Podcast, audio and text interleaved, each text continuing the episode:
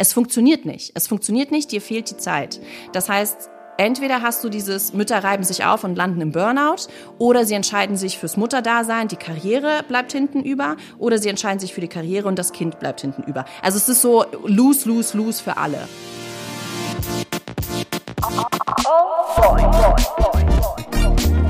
Oh boy. Zwei Mütter, zwei Söhne, viele Fragen. Ein Podcast mit Turit Reinecke und Mushta Scherzada. Turit, ich hätte eine Frage an dich, was dich wahrscheinlich nicht überrascht. Muster, du hier auch schon wieder. Ja, erzähl doch mal. Ich möchte wissen, wie lange hast du denn eigentlich Elternzeit genommen und wie war das bei deinem Ehemann? Ah, direkt Klartext hier, ne? Mm, Elternzeit. Ich habe, ja, warte, muss ich kurz rechnen. Also ich fange so an, er hat drei Monate Elternzeit genommen, dann hatten wir insgesamt 14 dadurch. Äh, das heißt, nach Adam Riese bleiben mir elf Monate. Also war er schon Und? mal über diese klassischen zwei Monate hinaus zu Hause? Wenn das klassisch ist, zwei Monate, dann ja. Ähm, ich muss allerdings sagen, wir haben das nicht zeitversetzt genommen, sondern wir haben diese drei Monate, die er genommen hat, parallel genommen. Das heißt, wir hatten Um zu reisen? Lass mich raten. Richtig, um zu reisen. Und ähm, als das Kind elf Monate alt war, musste es dann in die Kita gehen. So, weil wir keine Elternzeit mehr übrig hatten. Genau, aber Und weil du wahrscheinlich wieder arbeiten gehen wolltest? richtig, ja. Wir waren tatsächlich ganz klassisch zu Hause unterwegs. Also zwei Monate mein Mann. Ich war zwölf Monate zu Hause. Und Also dann nacheinander oder? ein Monat hat sich überschnitten. Okay. Genau, der diente aber eher dazu, dass ich kurz nach der Geburt nicht allein zu Hause bin. Ja, Genau. macht Sinn. Aber damit entsprechen wir eigentlich schon so dem Durchschnitt in Deutschland. Wie immer. Wie immer. Und dennoch stellen wir uns natürlich die große Frage, wie schaffen wir es, dass unsere Jungs zu Hause, Ernie und Bert, checken, dass Mama trotzdem gerne arbeitet und nicht nur Papa für die Kohle zuständig ist. Deswegen wollen wir heute darüber reden, wer verdient denn eigentlich zu Hause die größeren Brötchen oder wie machen wir den beiden weiß, dass die Brötchen auch gleich groß sein können. Und deswegen haben wir uns eine ziemlich coole Gesprächspartnerin eingeladen. Und das ist Alexandra Zykonow. Hi, schön, dass du da bist. Hi, ich freue mich auch. Alex, du bist, äh, machst ziemlich viel, das kannst du gleich selbst einmal erzählen, aber vor allem bist du Spiegel-Bestseller-Autorin des tollen Buchs. Yay, Glückwunsch! Wir sind doch alle längst gleichberechtigt. 25 Bullshit-Sätze und wie wir sie endlich zerlegen. Außerdem bist du Redaktionsleiterin und fast die wichtigste Info eigentlich. Wir beide, richtig witzig, sind zusammen zur Schule gegangen vor ungefähr 100 Jahren in Berlin. Und so kommen wir wieder zusammen. So kommen wir heute wieder zusammen, Hamburg, um nicht in über Berlin. ein sehr, sehr wichtiges Thema zu reden. Ja. Ist das ein Abi-Treffen hier oder was? Ja, so ein bisschen. Keiner Bescheid gesagt? Ja. Sorry. Ich mich aber anders angezogen. Wir müssen jetzt auch echt so, ehrlicherweise fast alle Freunde, so, bist du noch mit dem befreundet und weißt, weißt du noch, Das mit machen wir später. Das machen wir danach, genau. Genau. Also erzähl doch mal, abgesehen davon, dass du, ich finde es einfach so schön, es zu sagen, Spiegel-Bestseller-Autorin Ich bist. finde das noch sehr viel schöner das zu hören. Was machst du noch alles Schönes? Stell dich mal kurz vor. Ja, sehr gut. Äh, hi, ich bin äh, Alex. Ich bin, wie alt? 37. Äh, bin eigentlich äh, Journalistin von Beruf, ganz ursprünglich, und arbeite in dem Beruf immer noch. Ähm, schreibe jetzt weniger journalistische Artikel äh, und verarzte eher andere journalistische Artikel, die sozusagen in mein Heft flattern. Ich bin Redaktionsleiterin, Co-Redaktionsleiterin ähm, eines Nachhaltigkeitsmagazins, Be Green heißt das. Bin aber auch Redakteurin für die ganzen Brigitte-Hefte und bin Mutter von zwei Kindern. Äh, mein Sohn ist neun und meine Tochter ist fünfeinhalb. Und habe dann im Laufe der Mutterschaft, vielleicht reden wir gleich noch drüber, sehr doll festgestellt, dass man irgendwie als Mutter immer in so eine gewisse Ecke gedrängt wird in Bezug auf Träume und Karriereambitionen und Gespräche über Geld werden nicht so gern gesehen oder gehört, dafür aber umso lieber Gespräche über Windeln und Schultüten und Co. Und irgendwie, wenn man sich da nicht so wohlfühlt und ausbrechen möchte, kriegt man irgendwie gefühlt einen auf den Deckel und schiefe Blicke. Und irgendwann habe ich das alles zusammengepackt mit einer Prise Wut und ein Buch darüber geschrieben. aber nur eine Prise, ne? Nur eine Prise, ganz wenig. Ein Prischen. Genau, quasi auf jeder Seite ein Prisschen. Und ähm, genau, und habe äh, Bullshit-Sätze sozusagen. Also all das, was man als Frau und oder Mutter so gern zu hören bekommt, habe ich in 25 Bullshit-Sätze zusammengefasst und die zerlege ich dann. Mal mehr, mal weniger mit Großbuchstaben und Ausrufezeichen. Und vielen Ausrufezeichen. Und einer dieser schönen Bullshit-Sätze lautet, Frauen wollen doch gar keine Karriere machen. Genau. So. Und äh, Turit, vielleicht fangen wir mal bei uns beiden an. Wir sind zwölf Monate zu Hause geblieben. Warum bist du so lange zu Hause geblieben? Weil man das halt so macht, oder? Entschuldigung. Ähm, ja, nicht ganz. Also tatsächlich ist es so, dass mein Mann eigentlich gerne viel mehr Elternzeit nehmen wollte. Ich war jetzt aber auch nicht so böse drum, muss ich ganz ehrlich sagen. Und ich glaube, da kommen wir auch gleich noch zu. Es war jetzt nicht so, dass ich mich in diese Rolle gedrängt gefühlt habe, sondern mir war das jetzt, ich war eh gerade so ein bisschen für mich in so einer, ja, Krise ist jetzt vielleicht zu viel gesagt, aber ich war so ein bisschen in so einer Umorientierungsphase. Und ähm, ja, dann habe ich das eigentlich dankend entgegengenommen, diese zwölf Monate. Und es wurde dann auch schnell klar, also ich habe halt gestillt. Für, also für mich war das gar nicht anders denkbar. Weil ich finde, in dem Moment, wo du stillst, dann wird's ja einfach total der Hassel, wenn du dann halt noch irgendwie, klar, wir kennen das aus Serienformaten und so weiter, dann da schön abpumpen und im Taxi nochmal kurz das Kind irgendwie mit so einer Flasche. Also, naja, wer macht das wirklich, ne? Ähm, von daher, mm, ja, kann man vielleicht sagen, weil man es so macht, aber ich hatte auch nicht so ein ganz großes Fragezeichen währenddessen, warum man das so macht. Wer hat denn von euch mehr verdient, als du in Elternzeit gegangen bist? Er oder du? Ich glaube, damals war der Gap noch nicht ganz so groß. Ich glaube, er, also er schon mehr als ich. Aber ich muss sagen, dass ich auch aus einer Festanstellung in einer leitenden Position rausgegangen bin und also das jetzt auch nicht so ein Job war, wo ich dachte, ah, das, der ist mir jetzt gar nichts wert und da wäre ich jetzt. Ähm, also es war schon, wenn man das so im klassischen Sinne sagen möchte, hatte ich schon eine Karriere. Es ist halt lustig, weil es eigentlich fast gar keine Rolle spielt. Also es wird ja oft immer gesagt, klar, Gender Pay Gap und der Typ verdient nun mal mehr, ähm, deswegen geht die Frau länger in Elternzeit, da könnte man jetzt auch gegen argumentieren. Aber lustigerweise ist es so, dass selbst wenn du mehr verdient hättest, ja. auch da gibt es sozusagen, ich weiß nicht, ob es dazu richtig wissenschaftliche Untersuchungen gibt, weil es sehr doll ins Detail geht, aber die Erfahrung zeigt es, dass das ganz oft auch dann gedreht wird. Also dann wird es, ne, entweder heißt es, naja, der Mann verdient halt mehr, klar geht die Frau länger in Elternzeit. Wenn die Frau mehr verdient, ist es dann aber so, ah ja gut, die Frau verdient zwar mehr, aber sie hat ja schon eine Karriere hinter sich, also geht sie trotzdem in Elternzeit. Also es ist lustig, dass deswegen wollte ich das wissen, weil ich hätte mir nämlich vorstellen können, dass du sogar sagst, ich habe sogar mehr verdient hm. und ich hatte das Gefühl, ich habe schon eine Menge erreicht und deswegen bin ich in Elternzeit gegangen. Ich will damit sagen, es gibt sehr, sehr viele Gründe, die wir tatsächlich glauben, dass das der Grund ist, warum wir länger in Elternzeit gegangen sind. Oder vielleicht sind es auch wirklich Gründe, warum wir länger in Elternzeit gegangen sind. Aber ganz oft wird uns das auch echt so zurechtgelegt und eigentlich sozusagen wir gar nicht aus Gründen dieses klassische Modell gehen, sondern das klassische Modell ist im Grunde gesetzt und wir suchen uns nur noch so quasi Gründe Postrationalisieren. Genau. Ah, schönes, schöner Ausdruck, genau. Sehr gerne. Um uns das sozusagen zu rechtfertigen. Deswegen bin ich in Elternzeit gegangen. Ist bei Selbstständigkeit übrigens auch ganz, ganz doll so, dass wenn eine Frau beim kranken Kind zu Hause bleibt oder länger in Elternzeit geht und sie ist selbstständig, heißt das ganz oft, ja klar macht sie das, sie ist ja auch selbstständig, sie kann sich ihre Zeiten besser einteilen. Ist der Typ aber selbstständig, heißt es dann ganz oft, er kann das nicht, er ist selbstständig, der hat Verantwortung. Bei ihm geht das nicht. Sie muss es machen. Sie ist ja angestellt. Bei ihr geht's ja leichter. Also auch da, das ist echt ähm, gut. Wir sind mitten im Thema. Ja, wie, wie habt ihr das denn zu Hause gelöst eigentlich? Bei wir haben, ich bin auch quasi, ich möchte, äh, also genauso klassisch in diese ganzen Fallen getappt, weil man das halt so macht. Wir haben es ganz, ganz klassisch gemacht. Ich bin die obligatorischen zwölf Monate gegangen und mein Freund ist beim ersten Kind die ersten, nein, warte, er war, wir haben uns überschnitten ich glaube, die ersten zwei Wochen. Und dann hat er am Ende, an meine zwölf Monate, hat er noch seine zwei dran gehängt. Und da habe ich, glaube ich, schon angefangen, teilweise zu arbeiten. Aber wir haben auch 12 und 2 gemacht und beim zweiten Kind haben wir auch 12 und 2 gemacht. Ach was. Und das ist halt total bescheuert. Also was heißt bescheuert? Lustigerweise, wir hatten sogar Unterhaltung und ich erinnere mich noch an diese Unterhaltung, da will er immer nicht dran erinnert werden. Ich hoffe, er hört jetzt nicht zu. Ich weiß, dass, als ich dann schwanger war mit dem zweiten Kind und wir darüber geredet haben und ich ja schon erfahrungsgemäß wusste, oh, so lange noch mal Elternzeit, weiß ich nicht. Also nach so sechs, sieben, acht Monaten war dann schon so, wo ich denke so, oh, jetzt mal was anderes als irgendwie Windeln und Stillen und Spielplatz und so. Und dann habe ich gesagt, so komm, wir kriegen ja 14 Monate, lass mal sieben, sieben machen. Oder acht, sechs oder so. Und ich weiß, ich habe das immer so angedeutet und angedeutet und irgendwann meinte er so, boah, Alex, ich habe gar keinen Bock, so lange in Elternzeit zu gehen. Und dann weiß ich noch, ich stand noch vor ihm und meinte so, entschuldige mal, stellt mir irgendwer eine Frage, worauf ich so Bock hab? Hab ich Bock, irgendwie, keine Ahnung, schmerzvoll zu entbinden? Hab ich Bock, dass mir irgendwie sämtliche Flüssigkeiten aus sämtlichen Poren meines Körpers, am besten noch gleichzeitig, ich sag nur Novovirus und gleichzeitig irgendwie Kind stillen und so. Ich dachte, wir sind beim Dammbruch. Ja, auch das. Und oh Gott, wir wollen gar nicht in Detail gehen, was alles bei äh, Geburten so passiert. Dammschnitt. Aber Äh, wir sind auch in diese Falle getappt und mussten da auch Sachen ausfechten. Aber Also- das erste Mal war es wirklich, weil man das halt so macht. Ich hatte keine Beispiele um mich herum von Frauen, die es anders gemacht haben. Also bin ich auch zwölf Monate gegangen. Ich dachte, das wäre so gesetzt.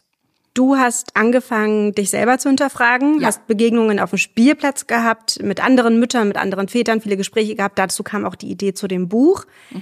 Was würdest du denn jetzt, also angenommen, du würdest jetzt ein drittes Kind bekommen, würdest du jetzt irgendwas anders machen?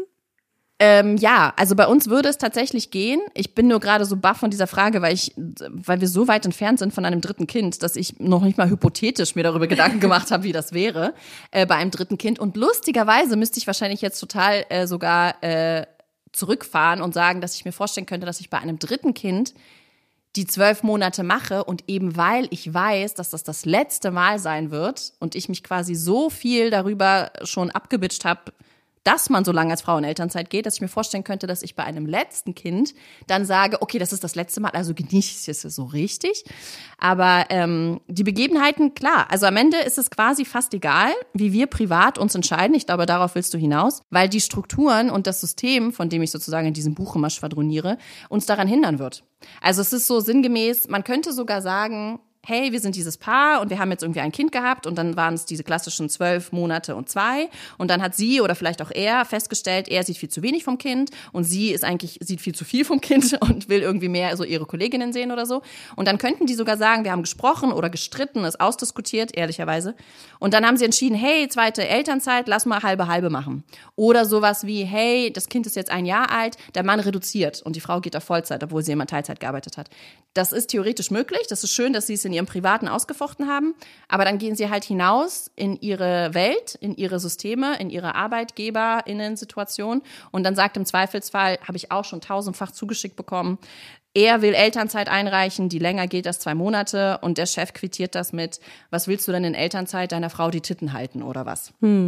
Das sind einfach so echte Oh Sprüche boy. von echten, genau, echten Chefs, aber, aber auch Chefinnen. Ähm, oder sie sagt, hey, ich will jetzt irgendwie aufstocken und ich will jetzt Karriere machen. Ich habe das jetzt mit meinem Mann besprochen, juhu to me. Und dann geht sie zu ihrem Chef, zu ihrer Chefin und im Zweifelsfall wird er sagen, das ist schön, dass du dir das überlegt hast, aber Führungspositionen für Mütter haben wir hier nicht. Oder Jobsharing, wie du dir das überlegt hast, haben wir hier nicht. Also ich will damit sagen, das ist cool, dass man das im Privaten macht. Also es machen noch viel zu wenig Paare, aber das wird nicht reichen, das wird nichts bringen oder sehr wenig bringen, weil du gehst raus in die Systeme und die werden sagen, schön, dass du das überlegt hast, aber nee, funktioniert nicht. Will ich nicht, habe ich keinen Bock drauf. Und das Paradoxe, wovon du auch schreibst, ist ja, wie man es macht, ist es falsch. Also wenn die Frau ganz Ja. schnell zurück hat Ja. in den Job, vielleicht kannst du das nochmal ganz kurz Ja, ausführen. ja, es gibt Untersuchungen, das waren einfach so diese Das fand ich echt gruselig. Facepalm-Momente, wo du einfach denkst, wo ist die versteckte Kamera? Ich frage mich bei sowas dann immer, ich werde oft gefragt, so was waren die krassesten Studien, wo du irgendwie gedacht hast, wo ist die versteckte Kamera? Das war eine davon, dass ich mal dachte, jetzt muss gleich Böhmermann oder Kalkofe ums Eck kommen und irgendwie sagen so, haha. Leider nein. Genau, es ist irgendwie Verarsche, jetzt weißt du's. Aber es gibt tatsächlich Untersuchungen, die zeigen, dass wenn also eine Frau länger in Elternzeit geht, das kennen wir ja schon, dann ist sie eine Glucke, dann war sie zu lange raus und dann äh, will man sie sozusagen nicht haben. Sie wird dann, sie gerät dann sehr oft aufs Abstellgleis. Und dann könnte man ja sagen, das ist ein Bullshit-Satz. Na gut, dann gehen, müssen Frauen halt einfach kürzer in Elternzeit gehen, so Problem solved. Aber auch da gibt es Untersuchungen, die zeigen, dass wenn Frauen, das wurde untersucht irgendwie, ne, das wurden dann so Lebensläufe von gleich qualifizierten Menschen äh, irgendwie den ProbandInnen vorgezeigt und sie mussten dann immer sagen, je nach äh, Elternzeitlänge, wie sie diese Person so einschätzen. Da standen verschiedene Kriterien drauf, aber alles gleich qualifiziert, bla. Und der Unterschied war kurze Elternzeit versus lange Elternzeit. Und bei den kurzen Elternzeiten wurden die Frauen eingestuft als kaltblütig, hinterhältig, illoyal, nicht vertrauensvoll einfach all diese schrecklichen, schrecklichen, einfach wirklich, also ne, Inkompetenz sozusagen auf emotionaler Ebene, ihn, ihn an den Haaren herbeigezogene Adjektive. Also Rabenmütter einfach. Rabenmütter, Rabenfrauen, Rabenchefinnen, Rabenkolleginnen, weil sie kürzer in Elternzeit gegangen sind. Das war der Zusammenhang. Das muss man sich mal reinziehen, wie krass wir urteilen aufgrund einer Elternzeitdauer. Und das, und das war auch nochmal Abfuck Nummer zwei, nur bei Frauen der Fall. Bei Männern spielte das überhaupt gar keine Rolle. Sie wurden gleich kompetent, gleich sympathisch, gleich eingestuft. Es war völlig egal, ob sie Kinder hatten, wie viele sie hatten, ob sie in Elternzeit waren und wie lange sie in Elternzeit waren. Aber wo wir jetzt bei Kräften von außen sind, die an uns zerren, ja, ich, ich glaube, wir müssen einmal vielleicht auch vorweg sagen, dass wir hier aus so einer super privilegierten Perspektive das ganze Richtig. Thema betrachten. Ne? Also wir alle drei sind irgendwie in der super komfortablen Lage, ähm, überhaupt solche Entscheidungen zu treffen. In keinster Weise ist irgendwie unsere Existenz tatsächlich bedroht, egal wie wir uns entscheiden. Da gibt es natürlich ganz andere Fälle. Wir das haben mal Partner. vorweg. Genau, wir haben Partner, wir sind nicht alleinerziehend ähm, und haben alle ein hohes Haushaltseinkommen, muss man auch mal sagen. Bei mir war es nämlich ein bisschen anders. Ich habe gedacht, ich gehe früher in den Beruf zurück und habe das Ganze ein bisschen unterschätzt und habe dann so während der Elternzeit dann auch für mich festgestellt, ähm, dass auch ganz viel von mir, also von innen heraus, ähm, an Blockade oder an Einschränkungen da ist. Was denn zum Beispiel? Also das Stillen hattest du erwähnt. Will das ich irgendwie Stillen stillen zwischen und aber auch, also ich muss vielleicht dazu sagen, ich war jetzt mir nicht ganz so sicher, wie sehr ich in dieser Mutterrolle aufgehen werde. Und das war dann überraschend mehr als gedacht. Oh mein Gott. Du bist Hormone. doller aufgegangen, als du Ja. dachtest. Ähm, genau. Und habe aber auch gemerkt, so als es dann eben, wir sind jetzt die ganze Zeit bei Elternzeit, ne, aber als es dann um den Wiedereinstieg in den Beruf ging, auch gemerkt habe, ich dachte immer, na ja, dann arbeite ich halt wieder Vollzeit und gemerkt habe, nee, also das ist gar nicht das, was ich will. Und auch, äh, wir sind jetzt also mal unabhängig von dem, ob das geht. Ich hole derzeit mein Kind immer 16 Uhr aus der Kita ab. Wir haben eigentlich eine Betreuung bis 18 Uhr. Das machen wir aber nie. Ich habe das gemacht, ähm, weil ich dachte, vielleicht gibt's mal Notfälle, wie auch immer. Man hat irgendwie einen langen Arbeitstag und so weiter. Und ich wollte mir diese Möglichkeit gerne offen lassen. Aber ähm, ich finde auch dieses Karriere versus Mutter wird ja auch so von, von innen heraus irgendwie sehr beeinflusst, die Entscheidung, was man dann macht, oder? Also ich meine, da, und dann fühle ich mich gleichzeitig auch schlecht, weil ich die Entscheidung treffe, ähm, in gewissem Maße auf meine Karriere zu verzichten, zum vermeintlichen Wohle meines Kindes, weil natürlich ist alles besser, wenn ich da bin. no question. Genau, das ist halt so der Punkt. Also zwei äh, Gedanken dazu. Man müsste jetzt, und um das wirklich immer wieder aufzubrechen, auch in unseren Köpfen. Ich verstehe total dein, ich will das Kind nicht bis 18 Uhr in der Kita lassen. Also auch da Stichwort, ne, privilegiert ohne Ende. Es gibt einfach sehr, sehr viele Familien und Eltern und Alleinerziehende, die haben gar nicht die Wahl. Sie müssen ihr Kind zwangsläufig bis 18, 19, 20 Uhr da lassen, weil Jobs, weil prekäre Situationen, weil Gender Pay Gap. Und gerade Alleinerziehende einfach von unserem Vaterstaat, Mutterstaat, von einfach beiden Staatseltern äh, richtig doll einfach durchs Raster fallen an sehr, sehr vielen Instanzen. Anderes Thema. Ähm, die Frage ist aber, wie findet das dein Mann?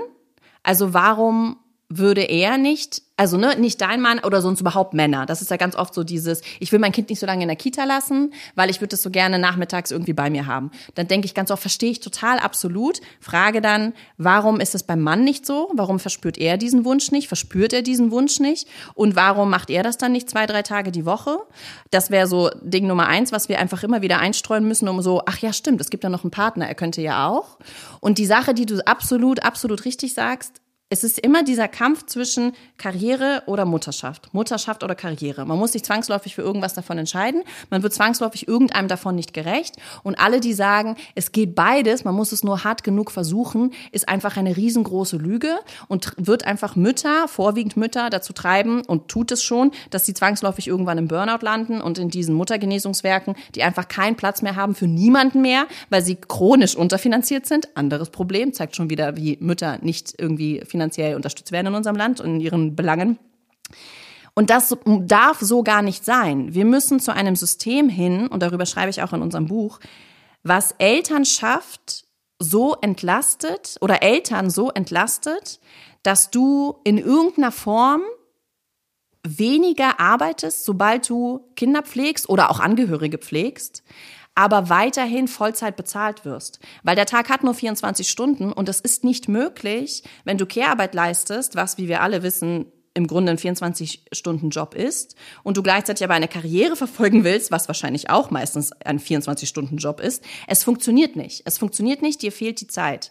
Das heißt, Entweder hast du dieses Mütter reiben sich auf und landen im Burnout oder sie entscheiden sich fürs Mutterdasein, die Karriere bleibt hinten über oder sie entscheiden sich für die Karriere und das Kind bleibt hinten über. Also es ist so lose, lose, lose für alle.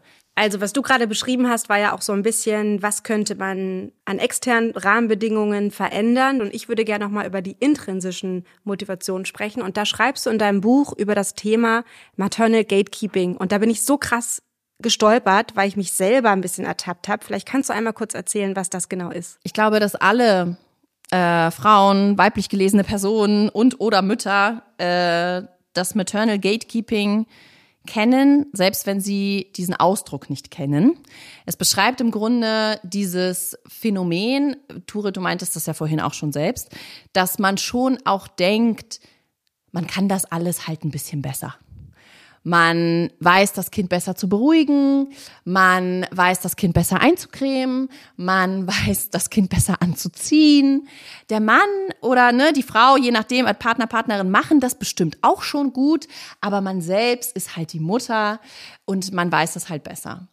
Und äh, das im Grunde ist das auch ohne Kind wunderbar. Man sieht den Dreck eher, man putzt das Klo besser. Es scheint, dass die Armaturenbrett oder wie auch immer das ganze Zeug heißt ähm, besser, wenn man es selbst geputzt hat. Und das dieses Phänomen nennt sich Maternal Gatekeeping und meint, dass man quasi bezogen auf Mutterschaft wie so eine Gatekeeperin, wie so eine Torwärtin steht vor dieser Care-Arbeit im Türrahmen und sagt, nein, du kommst hier nicht rein. Ich schwinge den Klo, äh, die Klobürste und ich weiß, wo die Sonnencreme steht und ich kann das Kind besser anziehen und so weiter. Und ich glaube, dass jede Frau äh, sich davon in irgendeiner Art und Weise angesprochen fühlt. Auch ich fühlte mich davon sehr angesprochen und ich war sehr großer Fan dieses Begriffs, weil ich bin immer Fan von, wenn irgendwas einen Namen kriegt. Man ist immer so, ah, it's a thing. Jetzt, ne, ich habe Maternal Gatekeeping. Ich weiß es jetzt. Wie so eine Krankheit. Ja, oh Gott, Endlich ja. die Diagnose. Ja. Ich habe die Diagnose. Ich weiß, es ist nicht nur ich, sondern es ist existiert da draußen. Man fühlt sich dann gleich auch so mit anderen. So andere haben es auch. Ich bin normal. Ähm, und ich weiß, bei mir äußerte sich das immer, ich habe äh, die Wolle-Seide-Bodies habe ich Oh immer Gott, rausgelegt Wer am Abend. Genau, wer hat sie nicht rausgelegt? Auch Ähm, wieder so privilegierte Scheiße. ja, äh, ja, für 20 Euro. Und dann hat der Mann natürlich es völlig falsch gewaschen und dann war es natürlich No, geschrottet. die sind doch so teuer. Genau, die sind so teuer, zusammen mit den Wolle-Pullis und so, die dann hinterher nur einer Puppe passten, aber egal. Ähm, genau, und ich war großer Fan, weil ich verstanden habe, ah, ich habe das also auch. Jetzt hat das aber auch einen Namen und ich kann es benennen, sozusagen outpointen und ich kann anfangen, an mir zu arbeiten und das versuchen sozusagen abzulegen.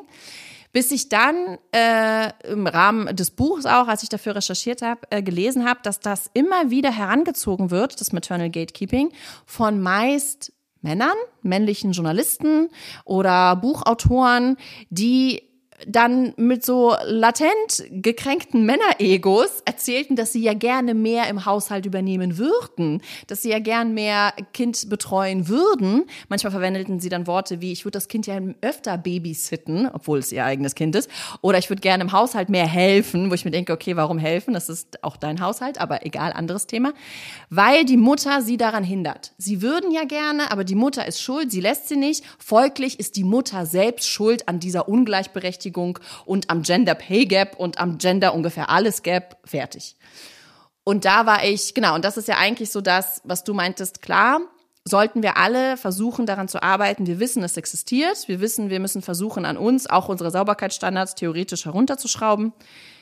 Nur auch das ist im Grunde auch ein Bullshit-Satz, weil es funktioniert nicht. Weil wir müssten uns fragen, warum ist das denn so, dass ich mich verantwortlich fühle? Warum ist das denn so, dass ich weiß, wie man einen Wolle-Seide-Body wäscht? Es ist ja nicht so, dass ich ein Gen habe fürs richtige Wolle-Waschen. Aber ich weiß, wie man es wäscht. Bei mir würde es wahrscheinlich nicht einlaufen. Ich weiß, wo die verdammte Sonnencreme steht. Ich weiß, wo das verdammte Geschenkpapier liegt. Ich glaube, würde ich jetzt meinen Freund anrufen und sagen, weißt du eigentlich, wo unser Geschenkpapier liegt? Er wüsste es nicht. Und man müsste sich die Frage stellen, warum ist das so? Ist das wirklich so, dass ich das alles an mich reiße? Oder ist das auch so, dass es sehr bequem ist für sehr, sehr viele meist heterosexuelle Cis-Partner da draußen, sich da zurückzuziehen und zu sagen, na ja, komm Schatz, du kannst das halt besser. Und bei dir ist er schneller ruhig. Bei dir schläft er schneller ein.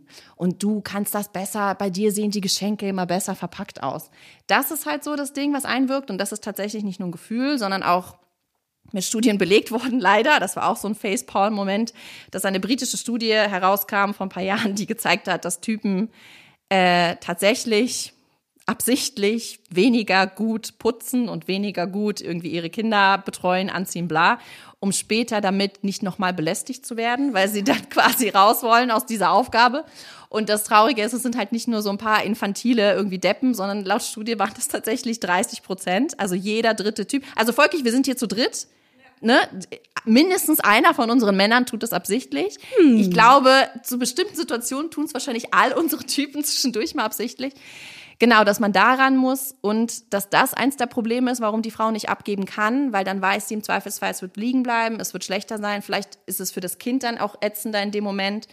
Und die Frau wird dann halt die Leidtragende sein, weil wenn sie dann sagt, hey, ich source das jetzt aus mit den wenn die Kita sich meldet, darum kümmerst du dich oder wenn die Schule sich meldet, darum kümmerst du dich oder so und es läuft nicht rund, dann wird die Lehrerin halt nicht irgendwie zum Vater sagen, was läuft da bei euch nicht, sondern sie wird zur Mutter gehen und der Mutter sagen, ist bei euch alles in Ordnung. Oder wenn der Vater die Aufgabe hat, Hygiene, keine Ahnung, er kümmert sich ums Schneiden der Fingernägel oder so. Und das passiert nicht oder sie bleiben länger lang oder länger schwarz und lang, weiß der Geier. Oder er schneidet den halben Finger mit Oder er schneidet, okay, anderes äh, schlimmes Problem. Alles schon gesehen? Nein. Okay, gut. Aber auch da, naja, aber lustigerweise, almost. wir stellen uns Ja. diese Situation vor, ne? Halb, halb der Finger abgeschnitten, ja? Blutendes, schreiendes Nein, Kind. völlig übertrieben. Aber Völlig man hat übertrieben. natürlich auch unterschiedliche Vorstellungen davon, was ist jetzt ein gut geschnittener Finger. Das auch? Das Also- auch? Nur auch da müsste man jetzt überlegen, so, wer müsste jetzt seine Ansprüche hochschrauben ja, oder runterschrauben?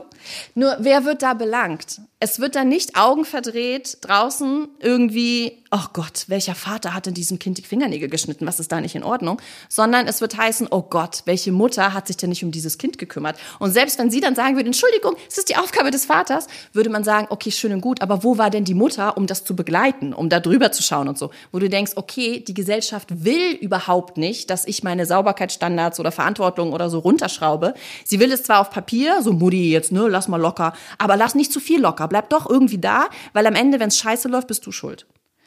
Und das war auch ein sehr langer Monolog, aber das ist so meine Hassliebe mit diesem Maternal Gatekeeping. Einerseits ja, klar, wir sollten anfangen, unsere Übermutterrollen von uns abzukratzen, weil uns das immer so von oben auferlegt wurde, schon seit klein auf. Aber andererseits ist das auch nicht die Lösung des Ganzen, weil wenn wir anfangen, es von uns abzukratzen und das irgendwie nicht gut läuft, sind wir plötzlich wieder die Schuldigen, weil wir wollen zwar, dass du loslässt, aber wie konntest du bloß loslassen? Das ist so die Situation, in der sich Mütter einfach befinden aktuell. Und das Problem ist, wir, das, was wir gelernt haben, geben wir dadurch auch unbewusst an unsere Kinder weiter. Ja. Ähm, ich fand das Intro in deinem Buch so schön. Da hast du geschrieben, dieses Buch ist für meinen Sohn und meine Tochter, damit sie in 30 Jahren hoffentlich nicht dieselben Grabenkämpfe ausfechten müssen wie wir heute. Wunschdenken. Und Turid und ich sitzen ja hier regelmäßig zusammen, weil wir eben wollen, dass wir das bei unseren Söhnen auch besser machen, was wir irgendwie bewusst und unbewusst übernommen haben.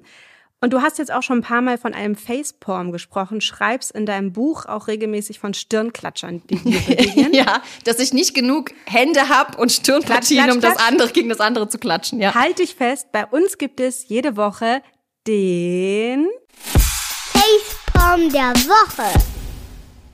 Pass auf, für dich nicht neu, Alex, für Turit schon. Hier ist der Facepalm der Woche. 58 Prozent der Teenager-Mädchen gehen heute davon aus, später für die Familie im Beruf kürzer treten zu müssen. Bei den Jungs sind es dagegen nur 16 Prozent. Oh boy.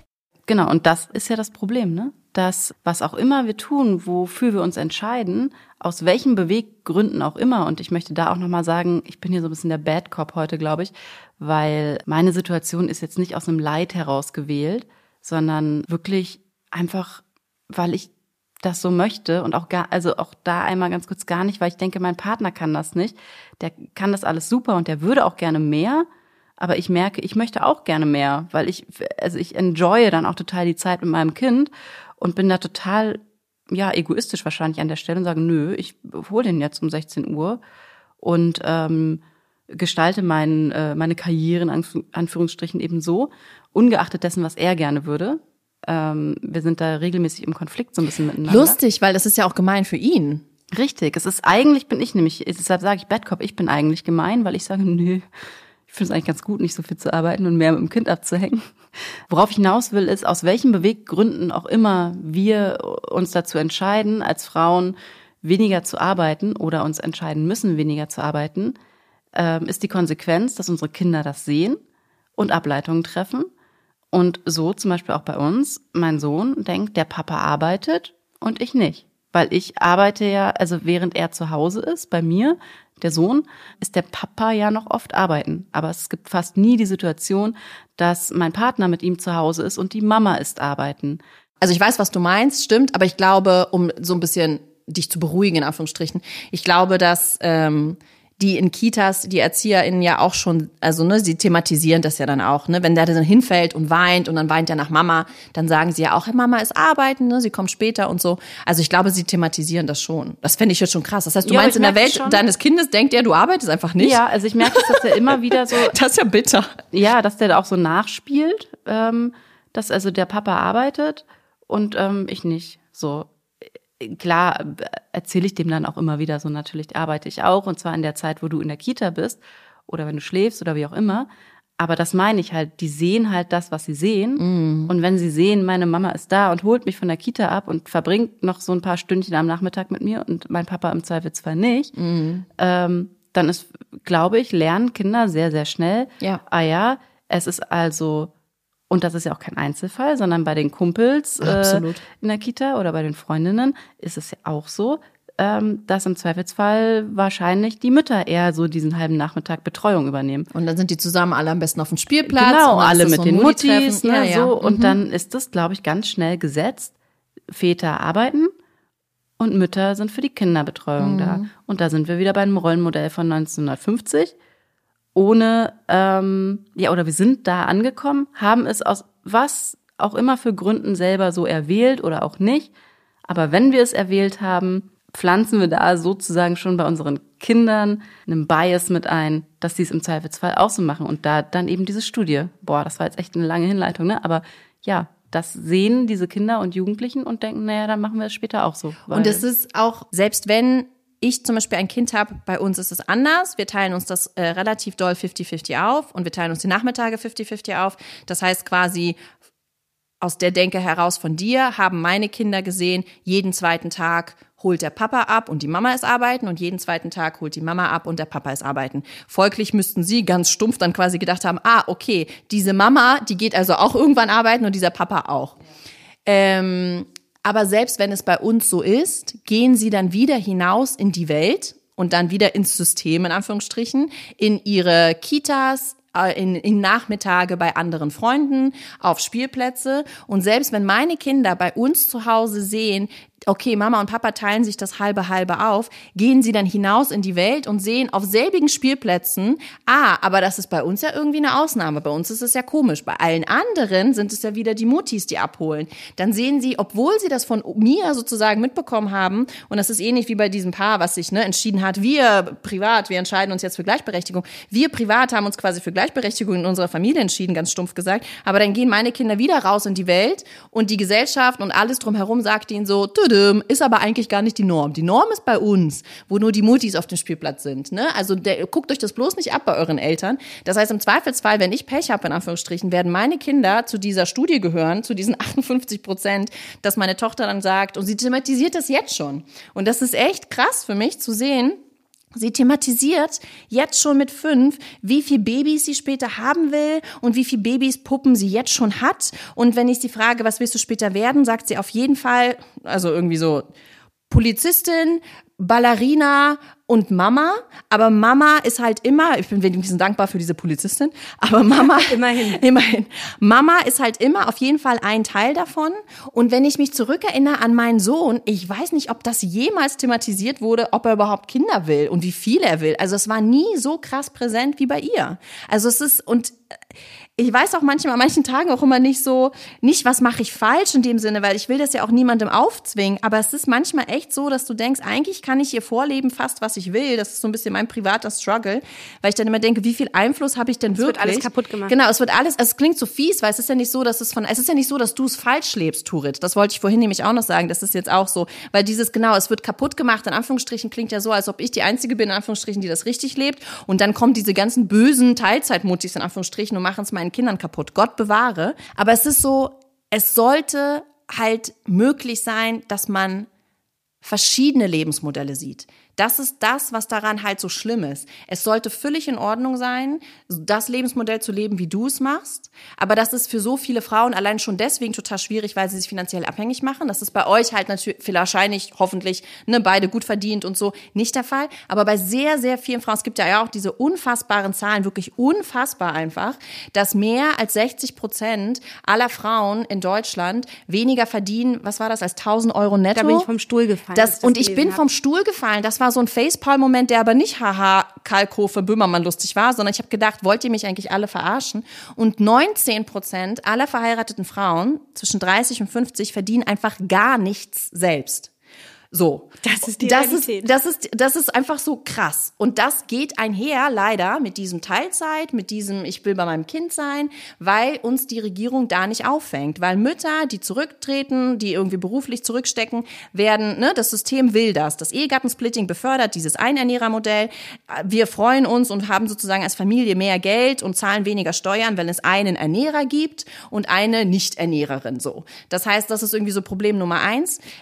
Und ich wünschte, es wäre aber gesellschaftlich möglich und nicht so komisch schief angeguckt von der Seite, dass alle Modelle möglich wären. Dass wenn mein Kind auf den Spielplatz geht, dann sind da halt die Teilzeitmuttis, aber es sind da halt auch Teilzeit-Daddys. Und dann wäre es völlig in Ordnung und du oder so, so viele Frauen, die das machen wie du, würden einem nichts kaputt machen. Dann würde auch niemand sagen, du bist jetzt eine richtige Mutti oder du bist eine falsche Mutti, weil am Ende sind es wieder diese Bashings, ne? Dann bin ich wieder die Rabenmutter, die ihre Kinder in die Fremdbetreuung abschiebt und du bist irgendwie die Glucke, die irgendwie deine Karriere über Bord geworfen hat für Kinder. Das ist ja auch schon wieder so Mom-Bashing at its best. Das würde sich alles auflösen, wenn unsere Gesellschaft sozusagen von den inneren Rollenbildern und vom finanziellen es Paaren ermöglichen würde, das Modell zu wählen, was es wählen will. Und dann wäre ich auch nicht falsch, weil ich so viel arbeite und du wärst nicht falsch, weil du weniger arbeitest, sondern es wäre halt durchmischt. Und unsere Kinder würden diese Durchmischung sehen und dann würden diese Studien nicht mehr sagen, irgendwie 60 Prozent der Mädchen wollen später wieder für die Karriere zurücktreten und nur 16 Prozent der Jungs, sondern dann wäre es irgendwie auch so total durchwachsen, mal ein Jahr so, mal ein Jahr so, aber es würde schwanken. Und zwischendurch gäbe es vielleicht sogar Jahrgänge, wo sogar mehr als 50 Prozent der Jungs sagen würden, ich werde für meine Karriere zurücktreten. Stellt euch das mal vor, wie krass das wäre. Aber wir sind noch meilenweit davon entfernt. Welches Modell lebst du denn, Muster? Du hast es noch gar nicht erzählt. Wer geht denn bei euch auf den Spielplatz? Genau so. Jetzt erzähl du noch mal, dann können wir dich auch ein bisschen bashen. Es ist tatsächlich Genau. bei uns ein eher außergewöhnliches Modell. Deswegen musste ich eben ein bisschen schmunzeln, als du sagtest, äh, spätestens wenn man auf den Spielplatz geht, erleben die Kinder es eben doch anders. Bei uns ist es so, dass in der Regel Mama von der Kita abholt und zu Hause ist und Deine Mama oder also du? ich, Ach so. ich rede jetzt ne, aus Okay. der Perspektive des Kindes. Die Aber ich Mama. muss, ich muss aus beruflichen Gründen sehr oft verreisen und bin dann komplett eine ganze Woche weg. So, das heißt, ähm, wenn ich manchmal eine ganze Woche nicht da bin, dann übernimmt mein Mann komplett, Mhm. bekommt Support von ähm, der Schwiegermutter und von Freunden, wie auch immer, Babysitter. Kriegt die Plakette Father of the Year. Genau, ähm, blockt sich aber auch selber, muss, muss ich auch wirklich sagen, das ist super cool, obwohl er selber Geschäftsführer ist. Äh, long story short, er blockiert sich dann wirklich im Voraus jeden Nachmittag, damit ich das machen kann. Und das funktioniert auch gut und mein Sohn ist mittlerweile dreieinhalb und weiß, Mama ist jetzt irgendwie eine Woche nicht da und muss arbeiten, weil ich dann irgendwie in Süddeutschland rumhüpfe und Kinderfernsehen mache. Aber dadurch weiß ähm, mein Kind sozusagen, dass wir beide gerne arbeiten. Und ähm, ich war aber letztens tatsächlich das erste Mal in dieser Situation, wo ich überlegt habe, was ich vorne ranstelle. Weil ich war eigentlich in Berlin bei einem Job und wäre dann weitergefahren zum nächsten Job und insgesamt fünf Tage unterwegs gewesen. Und dann ist ähm, unser Sohn sehr, sehr dolle krank geworden. Der Klassiker. Der Klassiker. Und er hatte hohes Fieber und Magen-Darm und alle Infekte, die man so haben kann in dem Alter. Und ich war wirklich hin und her gerissen zwischen, ähm, mein Mann schafft das auch alleine und mein Kind braucht mich jetzt, scheiße. Was hat denn dein Freund äh, zu diesem ganzen Debakel gesagt? Der hat tatsächlich gesagt, es ist egal, wie du dich entscheidest, wir kriegen das schon irgendwie hin. Ich wäre gerade echt froh, wenn du hier bist, weil ich habe ihn noch nie so krank und fertig gesehen. Der ist blass, der hat über 40 Fieber seit drei Tagen und mir gehen so ein bisschen die Ideen aus, wie ich dieses Kind aufpäppeln soll. Und der schreit auch nachts nach dir. Boah, aber nach der Rede würde ich auch sagen, ganz ehrlich, du Ja. kannst mir sowas nicht von Latz Ja, knallen. Was soll ja, ich denn jetzt bitte machen? Also er hat gesagt, so, wenn du nicht kommst, verstehe ich das und wir kriegen das hin. Und wenn du hier bist, freuen wir uns einen Arsch auf. So, so keine Ahnung. Also entscheid du das, wie auch immer du dich entscheidest, wir stehen hinter dir. Immerhin. Ja, voll. Und äh, so ist er auch drauf. Ne? Also er weiß, wie wichtig mir mein Job ist und versucht mir immer den Rücken frei zu halten. Aber in der Situation konnte er das nicht für mich entscheiden. Und am Ende des Tages habe ich gesagt, ich entscheide jetzt, je nachdem, wie die Nacht heute wird. Und die Nacht war ist dann Ja. nochmal so eskaliert. Ähm, also da ging es so bergab mit ihm, dass ich es nicht emotional übers Herz gebracht habe. Es hat nichts damit zu tun, dass ich das meinem Mann nicht zutraue. Aber der Gedanke, dass der Kleine, dass es dem so schlecht ging, also mein Mutterherz, es ging nicht. Ich musste dann alles abbrechen und bin nach Hamburg gefahren. Klassiker, Spoiler, Kind war dann am Nachmittag wieder Natürlich. relativ fit. Ähm, Ganz kurz, wenn ich da mal einklinken darf. Ja. Und absolutes, absolutes Verständnis, Ja. kein Beurteilen whatsoever, absolut. Die interessante Frage hier wäre, wäre es anders herum? Und wärst du ganz normal beim Kind und dein Mann Darauf hätte eine Woche. Hinaus. Genau. Weil wenn ich eine Woche weg bin, organisieren wir ein großes Netzwerk an. Zwei Nachmittage kommt Oma, ein Nachmittag nimmt die andere Kita-Mutter ihn mit. Also es wird so ein, so ein großes Auffangnetz Buhai, ja. gebaut, Mhm. genau. Ähm, die Erzieher berichten dann irgendwie eine Woche später, es hat alles super gut Oh geklappt, als sie Gott, weg waren. das ist echt immer so ein Und riesen ich weiß aber ganz Experiment. Mhm. genau, dass wenn es andersrum wäre, würde das da kein keine Hahn Sau interessieren. Es ist echt so, Es ne? tut mir wirklich leid, Es liebe, liebe so. Schwiegermama, wenn du jetzt zuhörst. Es, du bist ein Schatz und ich bin ganz froh, dass es dich gibt und dass du uns immer hilfst. Aber keiner würde denken, oh, jetzt ist er eine Woche weg. Wie können wir sie denn jetzt unterstützen? Ja, ich weiß. Und Das Niemand. ist schon fies. Ja, auf jeden Fall. Ich krieg solche Nachrichten auch. Ich krieg Nachrichten von so, ne, Gott bewahre, aber so, so Witwer oder alleinerziehende Väter, was die Ey, da in deinem, Buch, reinweise. in deinem Buch, du hast geschrieben, der Vater geht seit Jahren mit dem Ach ja. Kind zum Friseur. Ja. Und dann kommt das erste Mal die Mutter und die, äh, die Friseurin sagt irgendwie, ich dachte, sie, sie wären tot. Ja. Und sowas gibt's ohne Ende. Es gibt ohne Ende diese Geschichten, dass man, dass man eher davon ausgeht, die dazugehörige Mutter ist gestorben oder liegt im Sterben oder ist irgendwie keine Ahnung, hat die weiß ja noch nie gesehen. Genau, man, weil, weil es so ungewöhnlich ist für uns, dass ein Vater freiwillig so einen Termin, einen regelmäßigen Termin und dann auch noch sowas Mädchenhaftes in Anführungsstrichen wie einen Friseurbesuch, dass er das freiwillig macht, dass ihn keiner dazu zwingt, dass kein Tod ihn dazu gezwungen hat oder Witwen da sein oder irgendwie eine hässliche Rosenkriegsscheidung und sie ist irgendwie nach Mallorca ausgewandert oder so. Ähm, aber genau das ist der Punkt. Es wird einfach ein riesen Ding daraus gemacht. Alleineziehende Väter, was ich da für Geschichten kriege, die kriegen dann so Lasagne vor die Haustür regelmäßig gestellt und irgendwie, keine Ahnung, und bist du sicher, dass du keine Hilfe brauchst? Es kann dann auch so ein bisschen rüberkommen, es ist auch so ein bisschen paternalisiert wird, dass der Vater irgendwann denkt, okay, ich kann meine eigene Lasagne machen, danke, ihr müsst nicht, ich bin nicht irgendwie gehirnamputiert, ich kann das auch schon selbst. Allein diese Hilfsbereitschaft, sobald ein Vater, oh Gott, oh Gott, auf ein Kind aufpasst und sobald eine Mutter auf ein Kind aufpasst, weil bei ihm ist es was Besonderes und bei ihr, na gut, sie ist halt die Mutter. Also, ne? Und da, genau, und das wollte ich darauf äh, vorhin hinaus, ich zu gern würde ich wissen, ob dieses ganze Gedankenkarussell so in ihm abgelaufen wäre, wenn er eine Woche weg ist. Und ich, wahrscheinlich ist es sogar schon passiert, dass er zwischendurch weg war. Wahrscheinlich hast du schon vergessen, weil unser Gehirn daraus kein Riesending macht. Das Kind war krank, er war weg, es war scheiße, du hast ins Telefon geblurkt, boah, es ist so ätzend und die Nacht und dö. Aber niemals würde er doch sagen, und dieses krasse Gedankenkarussell, oh Gott, kann ich sie jetzt allein lassen? Schafft sie das? Oh Gott, ich muss jetzt wahrscheinlich wirklich diesen Ich muss Job ihm zu, abblasen. zugutehalten, ich glaube tatsächlich, dass er sagen würde, soll ich nach Hause kommen, brauchst du mich? Aber dass ich immer safe sagen würde, auf gar keinen Fall, wir kriegen das hin, Ja. alles gut. Ja. Weil Und- ich da aber auch hundertprozentiges Selbstvertrauen habe, so dass ich bin beim Kind, das kriege ich Ja. hin.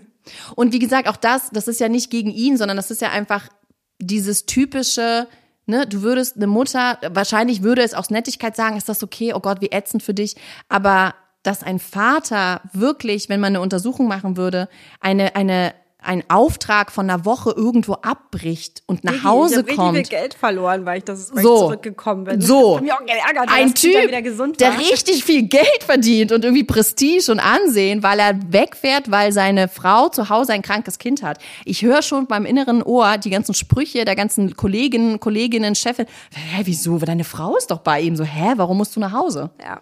Ich habe übrigens passend dazu haben Turit und ich noch ähm, eine Stimme mitgebracht aus der Community. Wir haben nämlich ein bisschen rumgefragt, äh, ob jemand vielleicht eine Frage an dich hätte und das spielt so ein bisschen da rein. Ich würde dir das einmal gerne kurz vorspielen. Hallo, ich habe eine Frage oder einen Impuls zum Thema Mental Load. Ich äh, teile mir mit meinem Partner die Kinderbetreuung 50-50. Wir haben beide gleich lang Elternzeit gemacht. Ähm, wir bringen unseren Sohn abwechselnd jeden Abend ins Bett und ähm, wissen beide zu allen Themen Bescheid. Allerdings ähm, merke ich, dass ähm, von außen, also das heißt von Freunden, von der Familie, ähm, viele Themen, wenn es um, um unser Kind geht, nur an mich herangetragen werden. Was hat er gerade für eine Schuhgröße? was isst er denn schon, was kann er schon. Ähm, selbst wenn wir zusammen bei der Familie sitzen, werde ich nur solche Sachen gefragt und ähm, mein Partner darin nicht einbezogen. Ich versuche darauf immer äh, so zu reagieren, dass ich ihn einbeziehe oder dass ich sage, das könnt ihr gerne auch ihn fragen. Aber wie äh, kann ich sowas denn auch in der Familie oder in den in Freundschaften adressieren, ohne jemanden vor den Kopf zu stoßen? Ich äh, kann nur nicken. Ich habe gerade sehr doll genickt beim Zuhören. Ich schätze, es klingt stumpf. Es gibt kein Paradebeispiel oder Paradelösung, Zauberstab gewedelt und schon ist es vorbei. Ich adressiere das dann so, dass wenn wir gefragt werden, und lustigerweise habe ich mich gerade gefragt, ob es eigentlich irgendwas gibt wie Schuhgrößen, weil Schuhgrößen kennt mein Freund auch nicht. Und Größen von Sachen kennt mein Freund auch nicht. Aber wenn wir adressiert werden bei Geburtstagen, was möchte das Kind denn? Was liest es denn gern? Was macht es gern und so? Und ich kriege diese Frage, schreibe ich tatsächlich zurück oder sage auch tatsächlich zurück, oh, das weiß, selbst wenn ich es weiß. Doof stellen. Ich stelle mich dann doof und sage dann so, oh, das weiß ich gar nicht, das weiß äh, der Mann irgendwie besser, frag ihn mal. Ah ja, okay. So. Gerade im Familienkontext, gerade Ja. da, weil da wird man auch immer, Immer, passiert uns Mutter, auch, genau. immer werde ich Ja. nach solchen Sachen Ja. gefragt.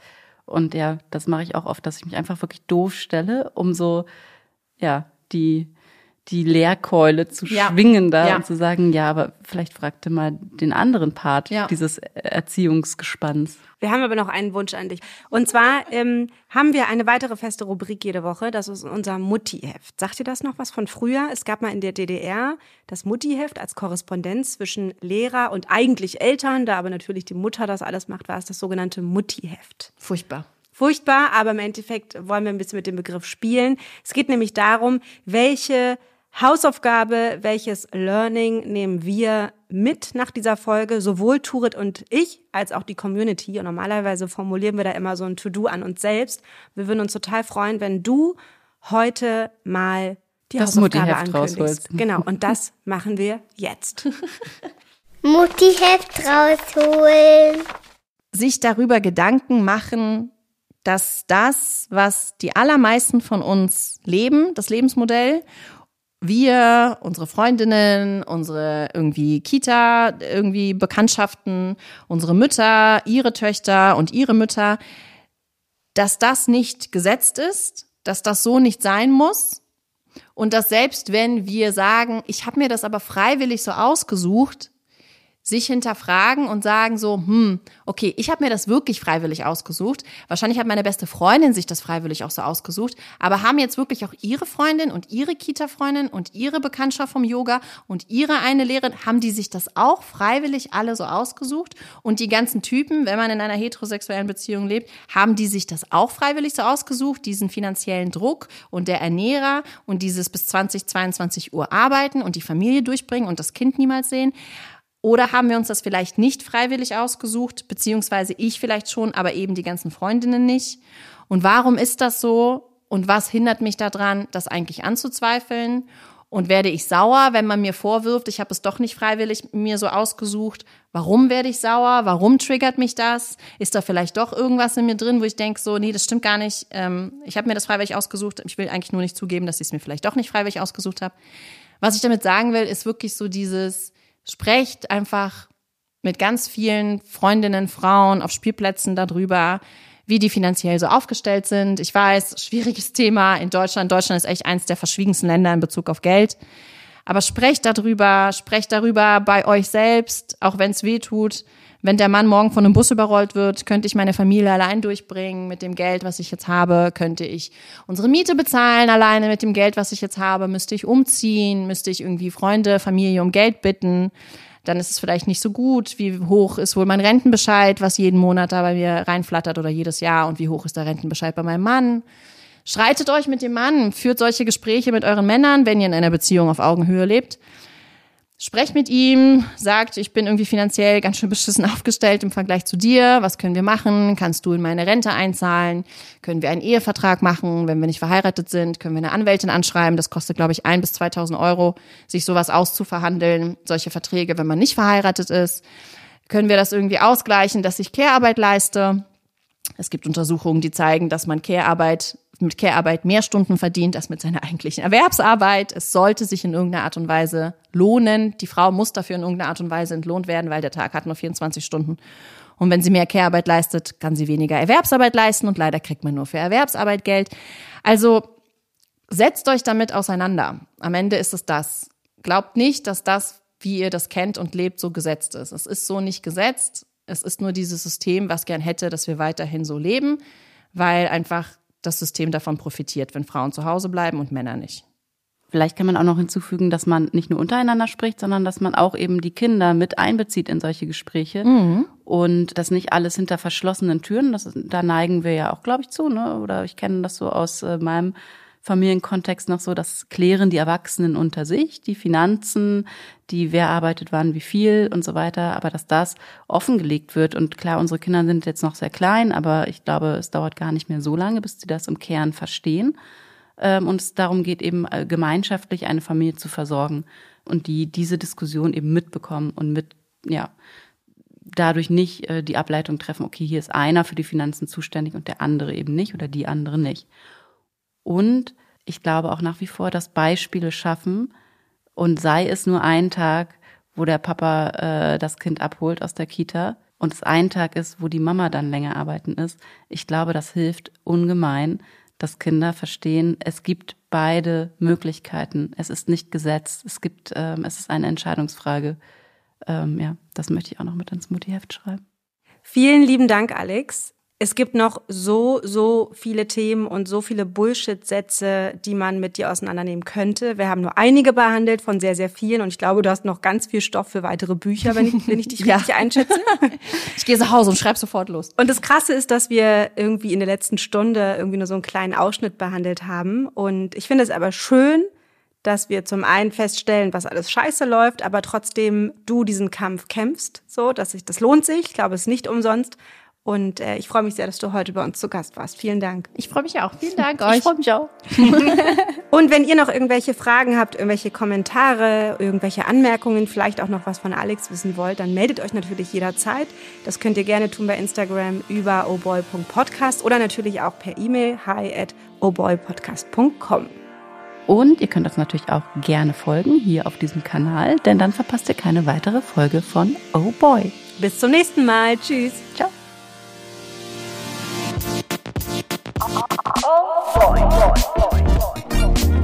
Oh Boy. Zwei Mütter, zwei Söhne, viele Fragen. Ein Podcast mit Turit Reinecke und Mushta Scherzada.